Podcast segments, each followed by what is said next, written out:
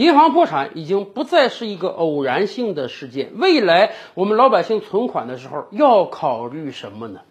各位，欢迎来到这里说事儿。曾几何时啊，我们觉得银行是最稳定的金融机构。毕竟建国几十年以来，大部分老百姓都把存款存到银行之中，而且我们真是从来没有听说过银行破产的事情。然而最近两年，我们经常听到银行破产。比如说今年八九月份，银监会就批准啊，辽宁的两家商业银行，一家叫辽阳商业银行，一家叫辽宁太子河村镇银行，经过相关机构的批准。破产了，当然，这两家银行破产的后续工作做的还是不错的，有更大规模的商业银行把他们给接收过来了，而且老百姓的存款，而且老百姓的存款既没有发生挤兑，也没有发生损失啊，可以说，虽然这两家银行破产了，但是储户的利益得到了保证。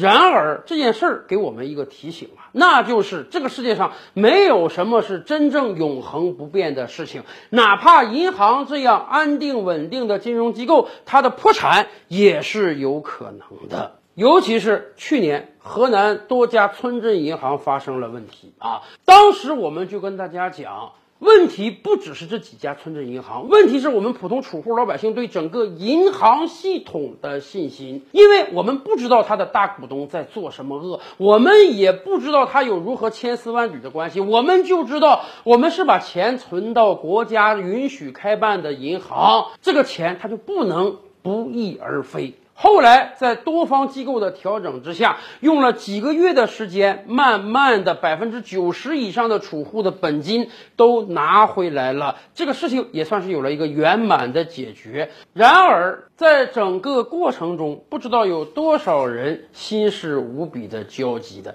有多少人非常懊悔当年为什么要把钱存到这种小的银行。是的，通过这几件事情，我觉得对储户而言也是一个非常好的教育。我们千万不能认为银行就永远不会出问题。首先讲，银行本身它也是商业企业呀，作为企业，它也要赚钱，它就有风险，它也有倒闭之余呀。尤其是我国可不止几家、几十家银行，我们大的国有商业银行就六家。中农工建交邮，除此之外呢，我们还有几十家大规模的商业银行，我们有超过一千六百家村镇银行，他们都是国家根据相关法律批准公开设立的，所以啊。这么多银行，偶尔有个把出事儿的，它是有这种可能性的。尤其是为什么很多小规模的银行会出现问题？大家想啊，小银行它规模没法跟大银行比，它做业务的时候就得更激进才行。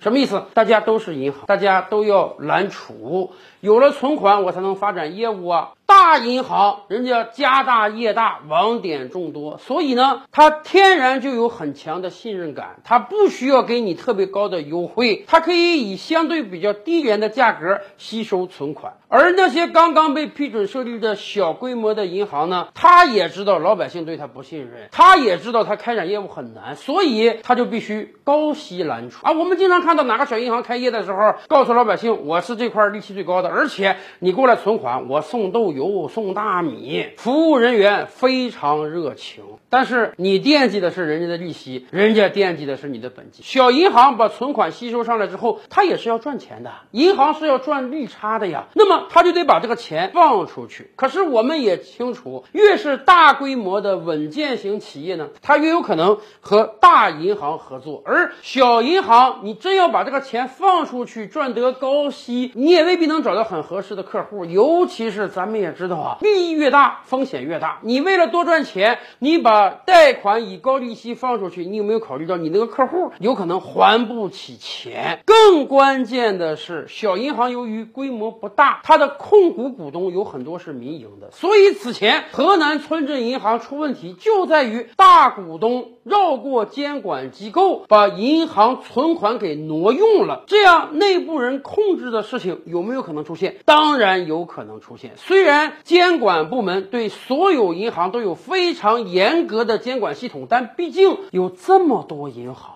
备不住，就有一些人利用各种漏洞掏空银行。那么，对我们普通储户而言，我们应当怎么选择呢？我们不可能知道。这家村镇银行它的股权结构如何，我们也不可能了解到它的大股东有没有可能黑心的去掏空银行的资产。当然，一个朴素的认知就是，相对而言啊，银行规模越大，呃，它的安定性越好。所以，我们说，经过这一轮的调整之后，很多小银行的日子是越来越难过了。尤其是这个时候，本身它的日子就难过，它恐怕更难赚到钱。那么，未来再有银行破产也是有可能的。当然，我们还得提醒大家。今天我们存款是有存款保险法保障的，不管你去的是中农工建这种大银行，还是各种各样的小村镇银行，只要它是银行，你的存款就受存款保险法的保护。怎么保护呢？任何一个个人在一家银行开设的账户中，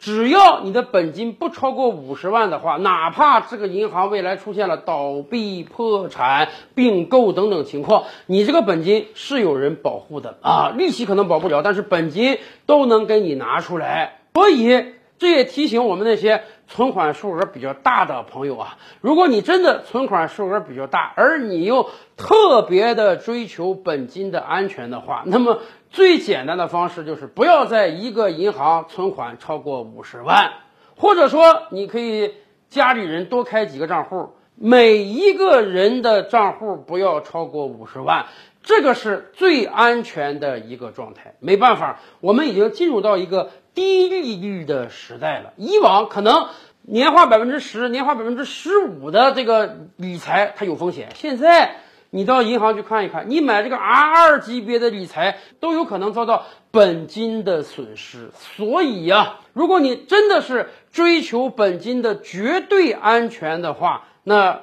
一方面。要考虑更大规模的银行，另一方面呢，那真的每个账户别超过五十万了。